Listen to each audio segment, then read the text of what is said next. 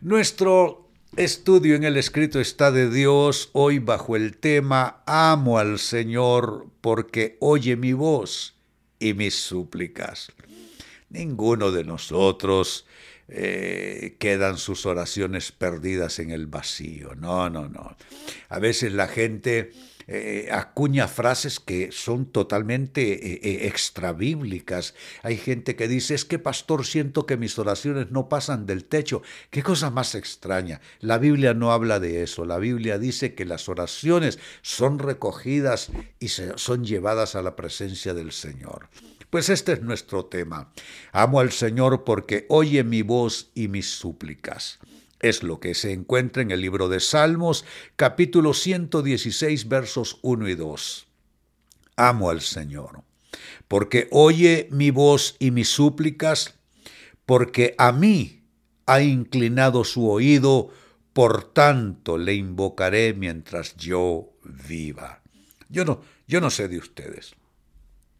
Pero la decisión que yo tomé en 1972, que fui alcanzado por el Evangelio, es que invocaré a mi Dios mientras yo viva, hasta el último día, hasta el último suspiro.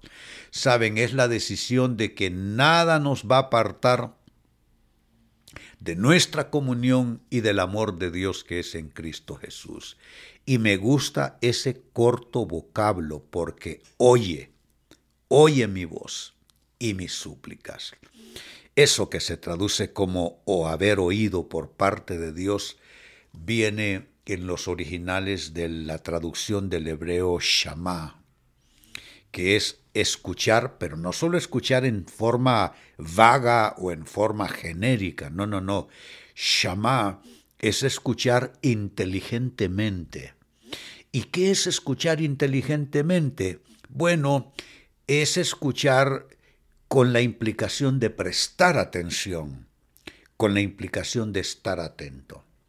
Entonces nuestras oraciones y peticiones no es un, no es un murmullo, mm, eh, no es un rumor indescifrable, algo que no se capta bien por parte de Dios. No, Él escucha inteligentemente nuestro clamor Aún la oración que se hace solamente en el corazón sin siquiera llegar a las palabras es eh, esa acción llamada de Dios de escuchar con atención y de escuchar atentamente.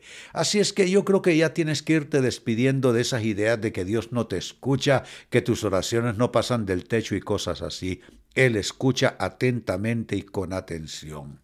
Lo otro que me gusta del texto dice, porque a mí ha inclinado su oído. Si notan, es una progresión de la misma idea. Él oye, llama, escucha, escucha atentamente, prestando realmente atención, escucha inteligentemente. Y luego añade, a mí ha inclinado su oído. ¿Qué es inclinar su oído? Hacer esto. Es lo que Dios hace. Lo que se traduce como inclinar el oído proviene en los originales del hebreo eh, natah, que es eh, estirarse o extenderse, como cuando uno hace esto, para escuchar mejor. Dios inclina su oído, Dios como que se extiende, se estira, con la implicación entonces de inclinarse de arriba hacia abajo. Eh, ¿No es esto una muestra de interés, de amor de Padre por parte de nuestro Dios? Por supuesto que lo es. Dios nos escucha con atención e inclina su oído a nuestras plegarias. Mi comentario ante esta escritura es qué enorme privilegio es el nuestro, que Dios nos preste atención y que Dios incline su oído hacia nuestra debilidad, hacia nuestro clamor. ¿Cuántas personas no te prestaron atención? Te escucharon sin escucharte realmente. No es el caso de Dios. Él te escucha con atención, Él atiende cada una de tus plegarias, incluso como dice eh, en la palabra, que aún no está la palabra en tu boca y ya Dios la conoce. O sea que Dios escucha dos tipos de clamores y de oraciones, la oración que se verbaliza y la oración que está desde el silencio en el corazón. Esa oración también Dios la escucha y la atiende también. ¿Cuál es la conclusión más lógica a todo esto?